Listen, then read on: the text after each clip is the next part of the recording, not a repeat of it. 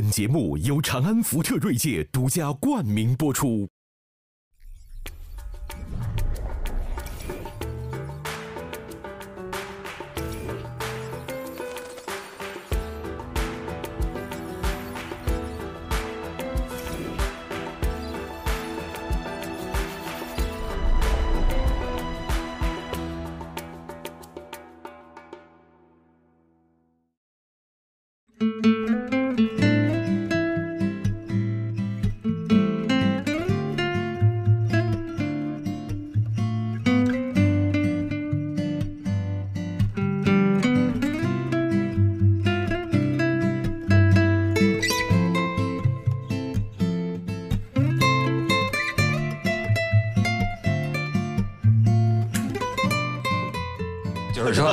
这个房房事嘛，对吗？房事里头不光有青春，对吧？关键的房事要照我说，床事还是床是吧？关键的床事要照我说呢，还是睡觉，对吧？跟谁睡觉？呃，也不一定，就是说 自己睡也睡不着。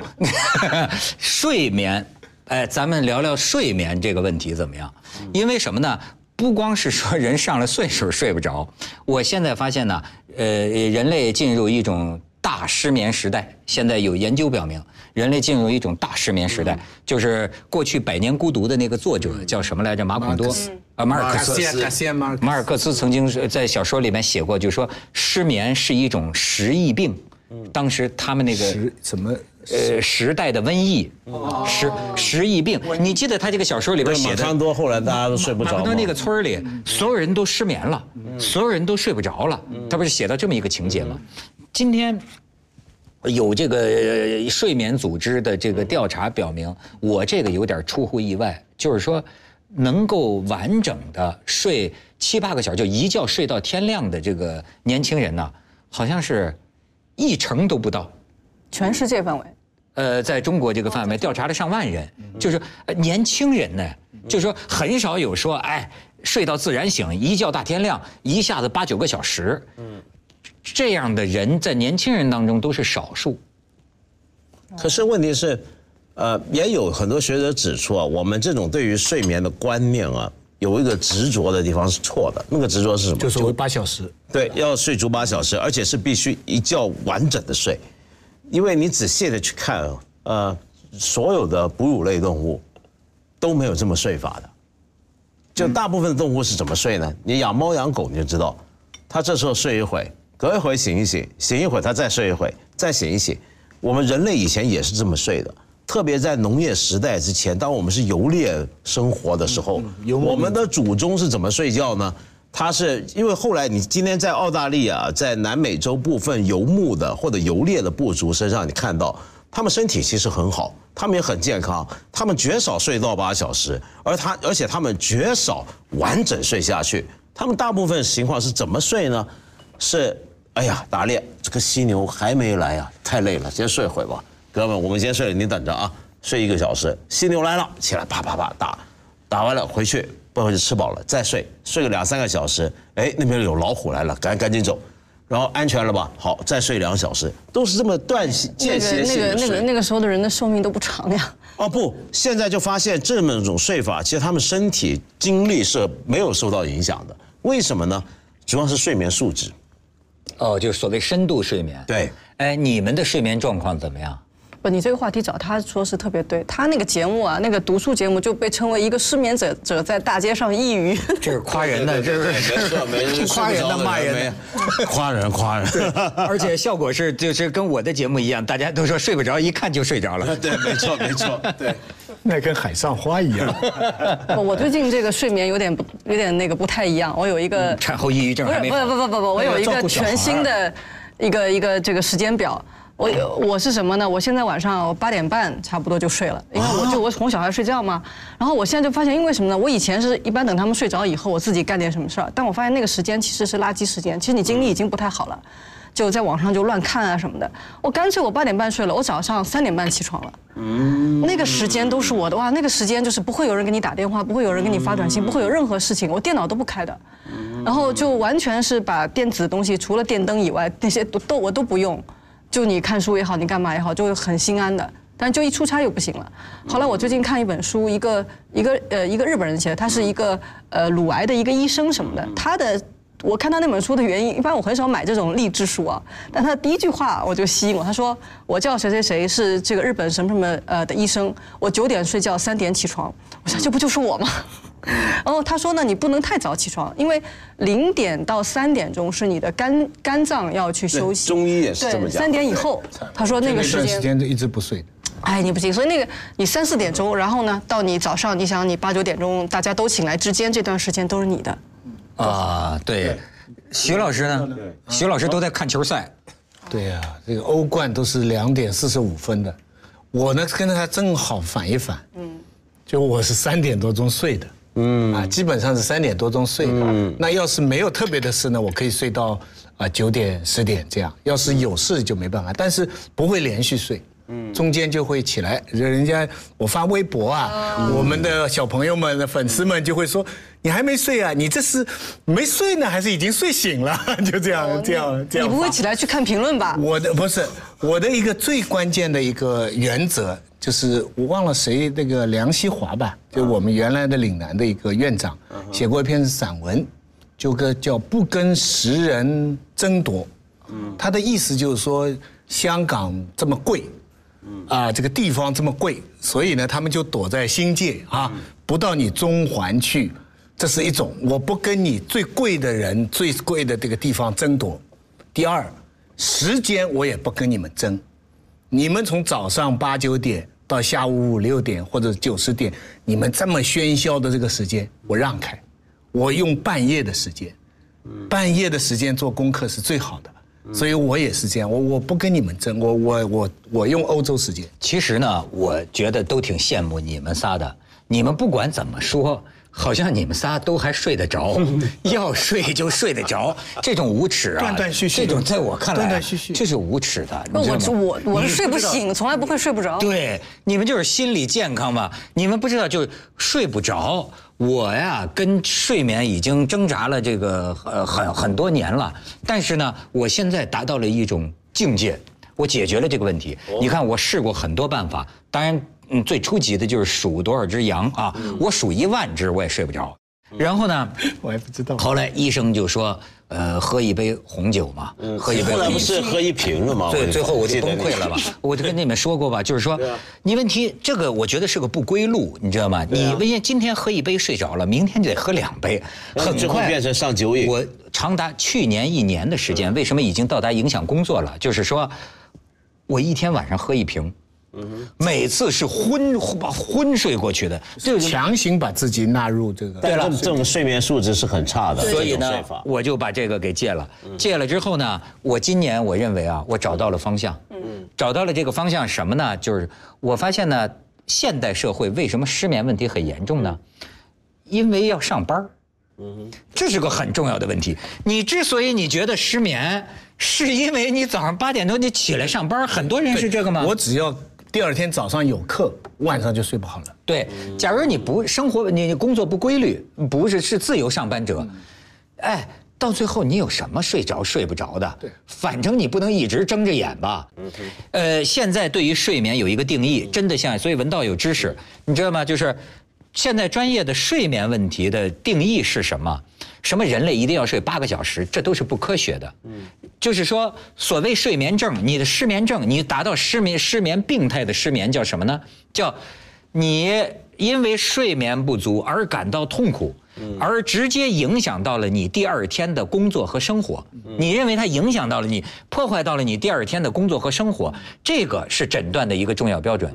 也就是说呀，睡眠这件事儿呢，它是法无定法的。对，说拿破仑睡四个小时，您睡，您不管睡多少小时，您不管什么时候睡，只要你觉得你能正常工作，你第二天你能你能你清醒，就是说，很多时候失眠呢，是因为关于失眠的焦虑。嗯，是你的这个焦虑，有很多观念。你觉得我怎么睡不了八小时？睡不够八小时，我有很很多焦虑。我但我不管它，我想头一天晚上我一会儿醒醒过来就醒过来看书，看书又困了，我就又睡过去。哎，到第二天呢，我就发现这个心魔呀，它好像在调戏你。嗯，你不理它呀，嗯，你反倒睡着了，这是什么意思呢？那我跟你说一个可能让你更忧郁的。你知道有一个那个是《赫芬顿邮报》的那个女创始人嘛？就是她不是去年她就那个辞职了嘛？对她就是改去，就她她后来去辞职，她写了本书叫《睡眠革命》，她现在不做那个记者了，她就是改做呃人的保就大保健 一类的东西。那个马云还去投资了，他写了一本这个《睡眠革命》，他就是说大部分人都有睡眠剥夺症，就是我们的睡眠被被剥夺，他觉得四个小时还是不太够的。他就举了一个例子说，他有一天他跟一个人，一个很成功的一个商人在吃饭，就很年轻的一个人，那个人夸口说：“你看我前天晚上才睡了四个小时，我今天精力那么好。”他说：“我心里在想说，如果你睡五个小时，我们这顿晚餐会更有趣一些。”他他就觉得说你还是没睡好。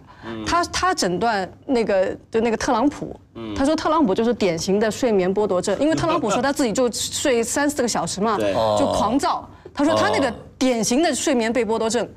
然后呢，所以他提了个口号，他就说。我是今年我就老觉得我易怒，我以为是哎，你看你就是更年期了嘛，你去看看那个，你是向 Trump。方向发展。对，你就是没睡好。主持人嘛，主持人从政嘛。他就说，这个很多的大学里面的这个年轻人，他觉得你们就是睡得少，说你们不要考虑毕业的时候能够找一份什么工作，你先把觉睡好，呃，这个是最重要。他建议那个幼儿园要推迟去开课啊，就说不要早上八点钟就那个就让大家去上学。然后他提个口号嘛，他就说，就有一次他跟一帮就是成功女性。他说：“你们又又又经商，然后又当妈，你们都是睡眠被剥夺。”他说：“我要提口号。”他说叫，呃，是 sleep your way to top，就说你，他就说叫一路睡上去上去。这是这话是有歧义的，你知道吗？他说跟女的说你要一路睡上去，他说但我是说的字面含义，真的叫睡。说的是真的睡，但是你不真的要一路跟人睡上去。他说对你 睡好了，睡好了一定能上去。因为我是也是一个长期不会睡到六小时的人，通常四五个小时，而且几十年都这样时。间呢去梦游嘛，对不对？在街对，我们上梦游。梦游嘛，时间呢？嗯，就睡四五个钟头吧。我大概跟你差不多，因为我我也听过刚才易云讲这种讲法。我有一些朋友就这样，晚上九点多之前就要睡，然后第二天早上三点来钟就醒来，然后他们形容你们这种人形容的那个生活啊，是十分玫瑰色的。嗯，啊，我早上起来天刚亮。然后我那个朋友说，我天天在跑步机上一边看新闻一边看日出啊，然后跑半小时是运动很好了，洗个澡，回来工世作。人皆醉我独醒。对，然后大家都还没起来干活，他还要写专栏的。嗯对啊我已经把一我六点钟就把一天上午的专栏写完了。然后九点钟大家还没上班之前，我公司的事儿用那三小时精力很好的时候解决了。嗯，哎，接下来这天干啥好呢？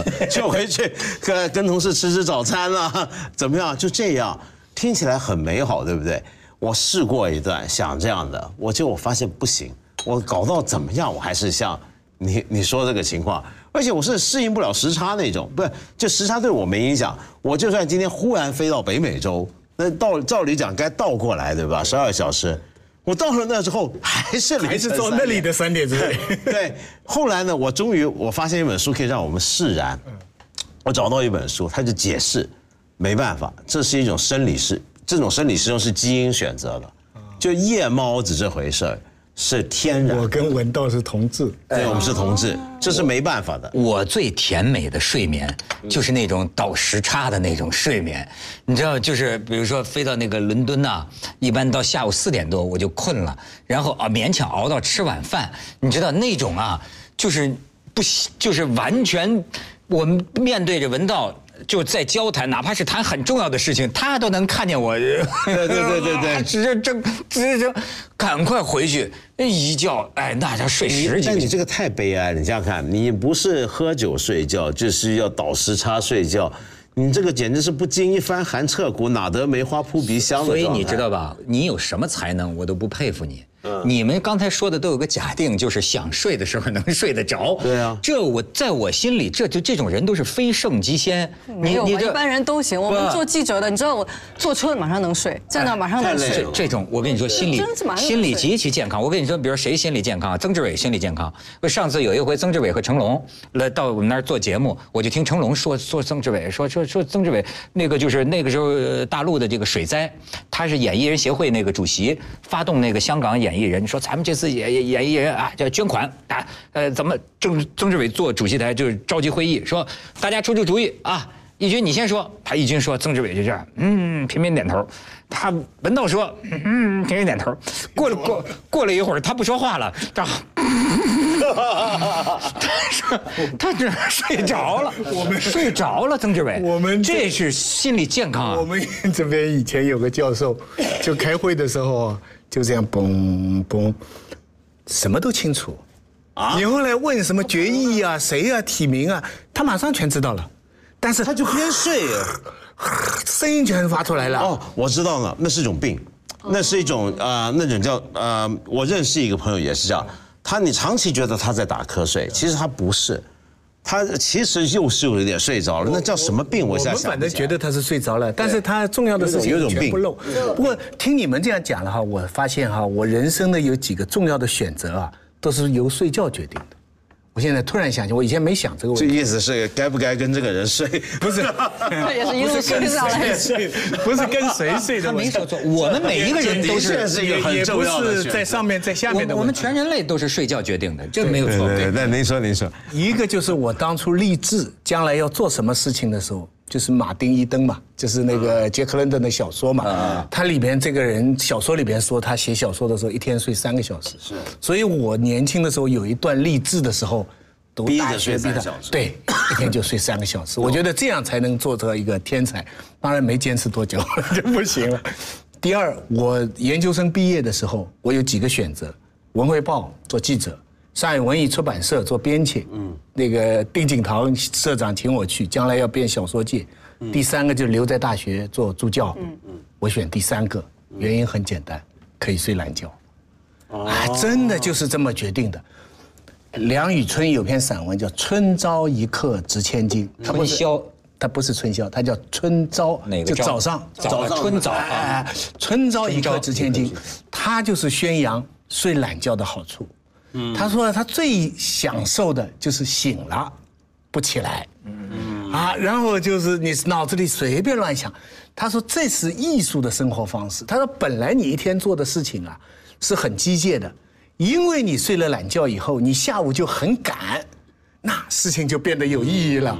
他说：“你早早的做完了，像你们刚才讲的这个一事情很早做完了。”他说：“那多无聊的哈。”他说：“那这样就是啊，就非常专门有篇散文。”所以你讲的这个其实是有点饱汉不知饿汉饥。你要今天更大多数的年轻人，他们的问题是闹钟也唤不醒一颗沉睡的心，是吧？闹钟也唤不醒我沉睡的心。我觉得他们是不是因为睡前看这个？电子的东西太多了，有的时候会有特别大的这个干扰，完全有影响，中毒的。呃，这种蓝这种蓝屏，这现在这个现在已经有有确实的研究，对，就说临睡前看这个东西啊，是睡不好，呃，是影响手机，呃，不是直接影响你这个褪黑素，呃，直接刺激你褪黑素的这个。什么叫褪黑素？褪黑素是一种专门让你睡觉的，就你没吃过那个药吗？控制你生物的时差，我吃过这个药。时差就是靠这个。我有一次啊，我就是因为在上夜班嘛，我吃了一颗。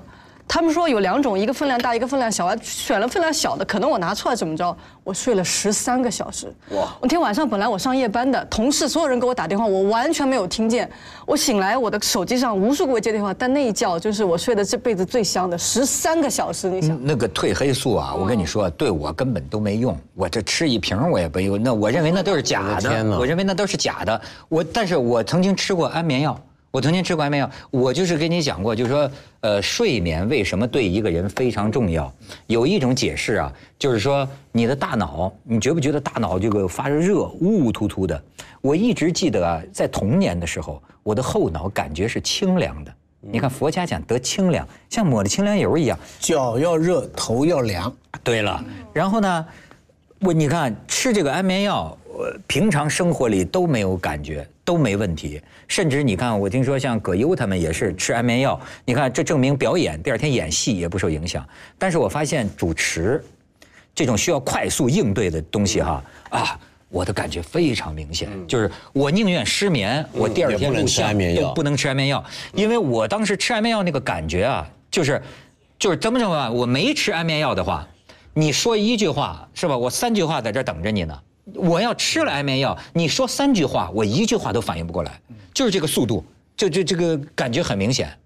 我自己比较年轻的时候和现在的一个区别就是，我现在主要的写作的时间就是十二点到三点这个时候，那个这个效率最高。嗯，但是我读研究生的时候，我的效率最高就是早上醒了以后赖在床上的时候，哎呀，就是看着天花板的裂缝，把一天要写的文章都想好，起来只要写就可以了。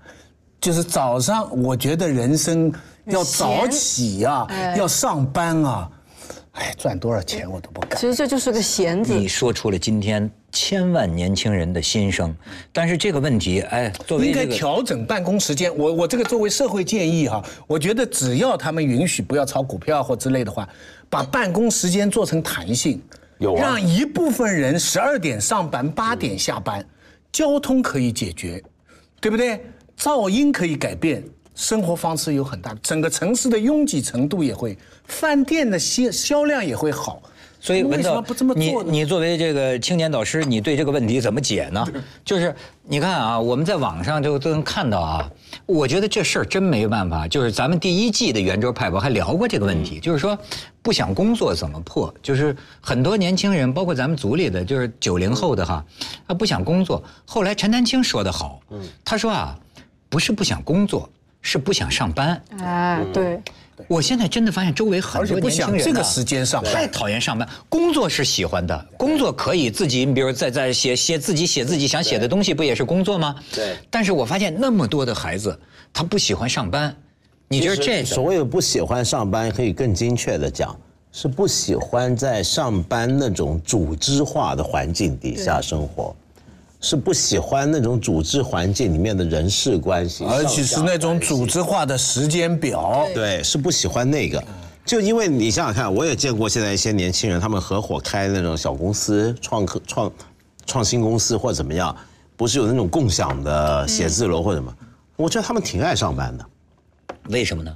因为他做自己的事情。他们那些伙年轻人，他们是人人平等的，然后是一群哥们儿，然后边上班你就觉得每天都觉得是像玩儿一样，很有意义。那个联合国有他们有一些就是就做人事的，我听他们讲说，现在他们其实招人的时候，他们就发现就跟以前很不一样。对于就是上班这个事情，说现在这些他们叫千禧一代嘛，对对，这个 millennial 他们的千禧一代呢，他们就是完全不在乎上班时间，这对他们来说是一个一个框架，他们不能去接受的。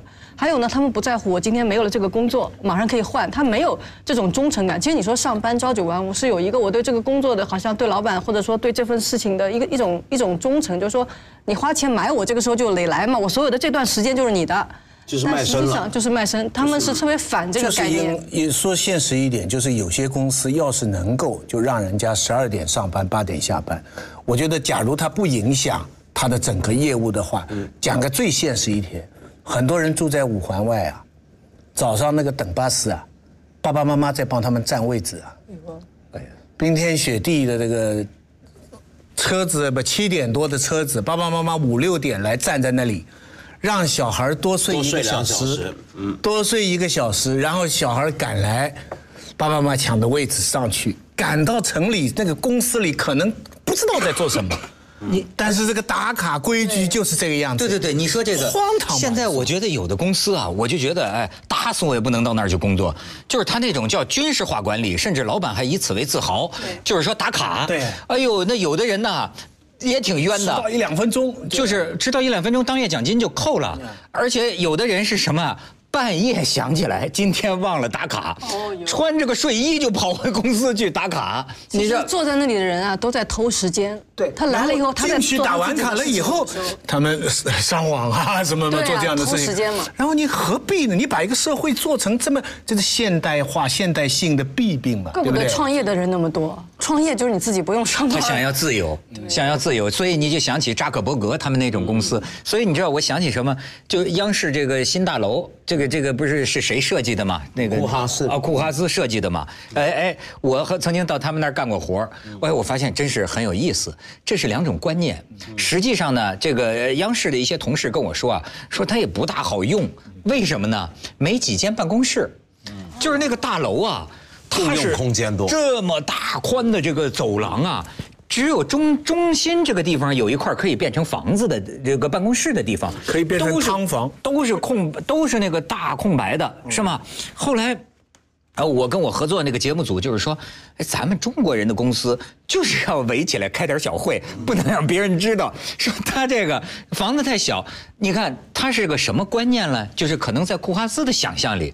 为就是当现代的，就是或者未来的年轻人工作，尤其是媒体工作，尤其是媒体工作，那都是随地坐一地啊，在地毯上，可能就在一个大厅一样的互相交流，拿这个笔记本创意，拿拿这个笔记本电脑，你看看看连续剧 Newsroom 啊，对，他他设想的可能是那样一种办公环境，所以就是说，现在这种上班的压力，包括这种工作的这种压力，也是。而且中国现在竞争啊，过去咱们认为中国好像挺低效率，其实我现在真的感觉，至少我生活的北上广，很多公司，我认为这个效率比西方还高，高的就有点当然高的有点受不了了。你记得我就说那个送快递的那个小哥呀，哎呦，为了说让我他很惨的，给他按个赞呢，他都能哭啊，他已经到了这种程度，那你说这压力是够睡不着的。然后我觉得睡光是睡不着还好，就是压力再大过头的时候就开始出种种毛病。呃，你不觉得吗？很多人情绪都不太好。没睡对，易怒，易怒跟跟失眠有关系吗？我觉得跟当然有关系。你不觉得中国人很暴躁吗？一般而言，你比如说我们老出国的，你很少听到别的国家，比如说机场里面航班误点要打架的，就在中国这老打架。就没有一言不合就吵，就就很奇怪。嘿，我这暴脾气啊！那个不过关于睡眠，我还是有个最基本的问题，我都没到现在还没想清楚。因为我听到一个说法，我认识一个人说不要多睡，你你你呃去世以后一直可以睡 啊。对，这也是你活你活的时间能有能有多少呢？对不对？你将来有的睡了，所以你只要 minimum，就是说怎么够了就行，这是一种观念。另外一个就是我很多网友整天给我发的那种，半夜养肝，对不对啊？你的身体不好，所以要保证睡眠，对身体有好处。只有保证了睡眠，你其他的时间才能好好工作。这是两种不同的睡眠观，你们觉得哪个有道理？我到现在都拿不定主意。它不科学的肯定是没道理的，因为呢，我看过这个科学论文，就现在知道睡眠对我们为什么你睡好了觉得神清气爽。因为呢，在睡眠的时候啊，你的大脑里在发生一件事情，类似于电脑的清零。对，你看电脑里你有很多垃七杂八的数据，时间长了电脑的速度就慢了。对于是你需要找个清理大师，哗把那些多余的。但我平民在做梦呢，那清零啊清。那也是在进行这个过程，只要你睡着了，你的大脑里的生化反应啊，其实就是在去除这些所谓的垃圾数据，垃圾数据，然后呢，让你像这个脑子是不是感觉有点？水洗了，所以你不想睡，你也不行，要不然你就成街上的暴躁易怒。为什么人家说女的啊，说那个一孕傻三年呢？就睡不好嘛。哦，是这个原因啊！傻就是因为你睡不好，因为你你 你就你刚生完要去 照顾小孩啊什么的，对吧？都是很零碎的睡。我我我的感受特别深。如果我前一天晚上我睡得比较少，或者是那个出差要赶早班机，那我以前我们就做节目的时候，我觉得我人名地名就想不起来。我觉得我的脑子在里面在搜索一个东西，它它转不起来，就像你上网一样，那个网络转不起来，它搜不出来。还有一个呢，就是当你加在中。啊，对对对，然后呢，还有就是你吃东西的时候，还是那个时候你可能要吃点甜的东西，嗯，因为只有糖分是可以穿透到大脑里面去的，嗯，哦，你可能那时候吃点甜的会有点帮助。哎呦，你真是解答了我的问题，就是说我过去啊，老因为怕受女性不满嘛，我不敢说，但是我这的确是我的一个感觉，就是一孕傻三年，就是。我就我 这是我已经连续傻了很多年。对，为什么这话女的能说，男的不能？是吗？就是不是到后来呢？咱们那个扎建英老师也给我解释过一次，就说 说我们为什么傻了呢？就是，哎，因为这确实我不能说假话。我怎么看着很多女的是一怀孕呢，跟我说话有点失神，就眼神有点找不着焦距。那么，哎，即便我跟你说，即便是生了孩子第一年，她回来工作。我都发现啊，这个女主持啊，怎么比以前反应慢一截儿啊？人家现在母爱了吗？到傻乎乎的一种状态。晚上起床换尿布。对，后来我就知道了，就是说她呀，不要说怀着孕这么一个负担，生了孩子的第一年，是吧？那可悲惨。妈妈是没得觉睡的，没得觉睡的，因为半夜还要喂一次奶，是吧？对，半夜孩子会哭吗？因为小孩那时候不能睡整觉，你当然也睡不了。真是，就是所以，而且还有一个就是说，张建英老师的解释说，说你不能怪我们，就为什么呢？你想想，他说文涛，你整天跟一个三岁小孩，不让你跟成年社会接触，你就整天跟一个三岁小孩，通常还一岁，或者相当于三岁小孩智商的一个人，你跟他一一起社会交流，天天交流，共处一年，你是不是会变得跟他一样？就是他说这小孩儿，妈妈就是这样啊，妈妈就是晚上要跟他。读这些个弱智的，也不是叫弱智，就是有一个低智低智是的，低智跟他说些娃娃话。对，说娃娃话，有一个大白兔，还有一个大灰狼。他说我这样的生活过一年，你说，他别在做节目的跟你说，你看大白兔来喽，所以 那就已经很万幸了。所以为什么女人，我们还应该就是不仅要男女平等，甚至应该女尊男卑？我认为真的是没有男人就应该轮流去照顾小孩嘛？如果生孩子，很多国家现在有大灰。狼应该男的去讲，对对对。但是你要在大灰狼的故事中发现小孩子的智慧会被点到的。我有一次跟我女儿去爬山，我跟她说：“你听到了什么声音啊？”我想跟她说风声、水声啊、鸟的声。他跟我来一句：“我听到了云的声音。”哎呦，哎呦，我就想说，哎，这个你你也在当中学点东西了，是吧？对。有文学基因啊。所以你看，我看见的那种，就像文道这种啊，就是说，呃，像我有一个好朋友也是说，你你就像就像圆桌派哈，哎，你们先聊会儿啊，我睡一会儿，好，他躺下就找。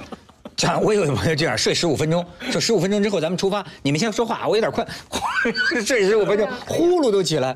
哎，这种人我经常发现呢，他有一颗童心，嗯，他尽管五五五六十岁啊，你看他跟小孩一样，孩子不得了，对，不过，但这种短暂睡眠很有效的。对，你白天哈这个对对，你那个，比方我上课完了，这个中间两门课之间有半个小时哈，我可以在办公室里睡着。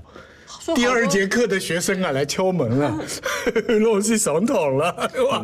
以前下面课重要协议之前，人家都说要睡一觉。重要协议之前，对对，做重大决定、重要协议之前要睡个午觉，或者是短暂的睡一下你中。间哪怕睡着的时候只有五分钟，你余下来的十个小时你就精力好很多。就是你看，所以我说你们都是有境界的人。还有一位呃老人，咱们都很尊重的王蒙老老爷子，王蒙老先生，他也是要要要睡午觉的，对吧？然后我说你怎么就能睡得着呢？他说他有的时候也睡不着，对吧？然后呢，哎，我发现王蒙老师对我呀很有这个人生导师的这个感觉，有时候经常指出我一些问题。老庄哲学，哎，经常经常指出我一些问题，他是说啊，他说你啊，你就是太灵了，他说你应该钝一点儿你应该钝一点儿。就是说，你说就是说那聪明反被聪明误啊，很多时候这个人，你神经衰弱啊，是因为你神经太敏感了。你现在不是有一种生活，有一种叫钝感力，嗯，钝感是有福的。你有的时候并不见得是灵敏才有福，对。他就他就像王蒙老师就是说说你说你可以钝一点，很有很多时候不要反应那么快，嗯。对吧？不要那么灵。古代的诗论讲的就是是宜朴不宜巧，朴，但需大巧之朴，哎，就是是灵了以后显出来的朴。对拙和朴，就不要什么事儿就显着你机灵，你聪明，最后拍死的往往是这种你这种人。然后他就讲了一个，哎，我觉得是一种人生境界。有一次我们一起做一节目，他说回家睡一午觉，我说我这种啊零敲碎打的根本没法睡，我的没法睡。他就王蒙老师跟我说一通，把我给，把我我手我对他很崇拜，就说，他说你睡不着啊，你躺在床上，你得那么想，就说，你实际上睡着了。嗯，你睡着了，你知道吗？你以为你没睡着啊？那是你做梦呢。他说你，他说他有的时候，庄子，他说他这就是标准的庄子。他说他有的时候睡不着觉，他说我失眠呢，他说我照样躺床上，他说我就这么想。实际你以为你你还清醒呢，那恰恰说明你睡得太深了，庄周梦蝶了，这真是。蝴蝶在梦看你啊，对。啊，甚至说咱们再推而广之，咱们再推而广之讲一步啊，这个人生就是一场大梦啊，你从来就没醒过来，你还什么失眠？你根本就没醒过来呀、你做梦呢，你失眠。你听完是睡着了还是又睡不着了？啊啊！你听完他这么说，是睡着了还是又睡不着了？我听完了胸怀大畅，当即我也躺床上睡午觉去了，我就啊去，我就啊，睡着了。哎，我真是觉得就是说，更加焦虑了。就叫就叫就叫呃梦里就想起你们佛教一句话，叫梦里明明有六趣啊，醒来绝后无大千，就是就是梦里啊。明明都是有徐子东，有有有有人鬼畜生这些，明明都是真的，但是一觉醒来才发现什么都没有。哎，就是，他就这样看待人生的终点呢，倒也挺积极的。对啊，那个人生如梦嘛，那终点就是醒来了嘛，醒来了就什么都没有。你你翻回头来说，他就是说啊。我现在越来越发现，失眠也好，很多人忧郁症啊或者什么，当然专业的意见你应该去找专业的医生。但是我也有一个业余的看法，很多都跟对焦虑的恐惧有关。嗯，就是就是你看，我经常说，我说做你碰不管碰见什么事儿，做你该做的事儿，但是不必为此焦虑。让你睡不着的，都是因为就是你老在这这么焦虑。就是要早起。我现在的半夜睡不着，我就起来看书嘛。我本来第二天看的书，我就半夜看，对不对？看到自己受不了再去再解决，那就不怕了。那你的学生们将来毕业了，人家八点要上班了，该怎么办呢？所以我说这是个问题啊。所以我觉得社会应该调整上班的时间了。啊，我觉得我们心理上，我们心理上你要你也要自己调理，但是社会，我觉得这个调理不是北京折叠吗？我觉得它虽然是一个科幻小说，但是在时间上把整个社会折叠一部分是好的。那文道，你说怎么解决这个问题呢？大部分人毕竟还是要朝九晚五吧。我觉得，其实，用我们学佛，那你能不能够就是所谓失眠问题，在我看来就是每次失眠就是因为你心力很不集中在睡觉上。你是很努力集中睡觉，不是努力睡觉，就是你。没办法很舒适的就让自己说好，我现在睡就好好睡。大部分人失眠的时候都是东想西想，就念不定。就如果一个学佛的人，我们讲这个念要正念，就是我现在念是定的，我在喝茶我就喝茶，我在做什么就做什么。那所以我觉得，呃，今天很多人之所以失眠，就跟我接触很多人今天要学学佛学禅修有困难，理由是一样的。就今天，大部分人心是不太容易定的，心之所以不容易定，跟你们刚才讲用手机有关，但不是因为那个蓝屏，那你而是因为我算还好吧，就是因为我不太用社交工具。你如果老开着微信，你不是老看要刷屏，要看看朋友圈怎么样，人家给你发什么，所以你长期处在一种我或者等待讯息或者要发讯息的状态，你的东西都不由自主的，你不太容易定。我还有个技术方法，就是看一些比较难的书，啊，就是那个书断续的看，呃，然后你看到你累了，那就睡。以后还抓紧这个时间，就说睡了。对，以后还可以看《一千零一夜》，也很容易睡的。圆桌派，圆桌派。但是我觉得，就文道啊，他是个这样的，就是你看他为什么他能睡着？按说他也有很多压力。我注意到他有时候讲一点啊，跟我就不一样。我这个人是会后悔的。他不后悔，比如说，他说我决定往左边走，嗯，哪怕后来发现错了，我也就错就错下去吧。哎，他这样的没有什么对错，你没办法走出去了，你就就是你的对了，对不对？还是还就还是事儿不够多。有时候我觉得事儿多了，你就不会后悔了。其实，就你想的事儿真的很多很多，或者经历的挫折太太多了以后，你就不会去想了，你就就这样吧，因为还有下一件事儿。而且后悔也没用，他说的也对。后悔没有用，所以啊，这是世事一场大梦，人生几度秋凉，咱们都能睡个好觉啊！谢谢谢谢谢谢谢谢。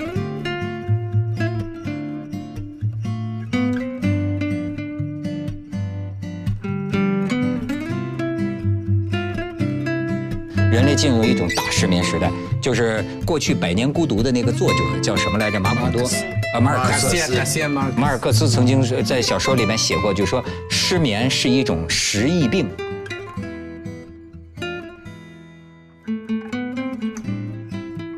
都说睡不着，一看就睡着了。对，没错，没错，对，那跟海上花一样。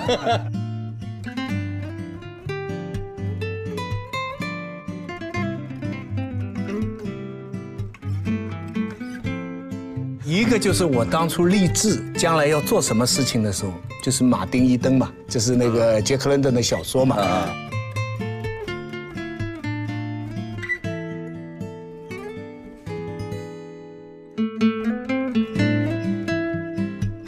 这个这个不是是谁设计的吗？那个库哈斯啊，库哈斯设计的嘛。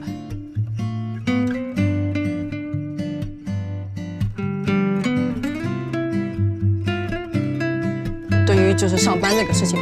说现在这些他们叫千禧一代嘛。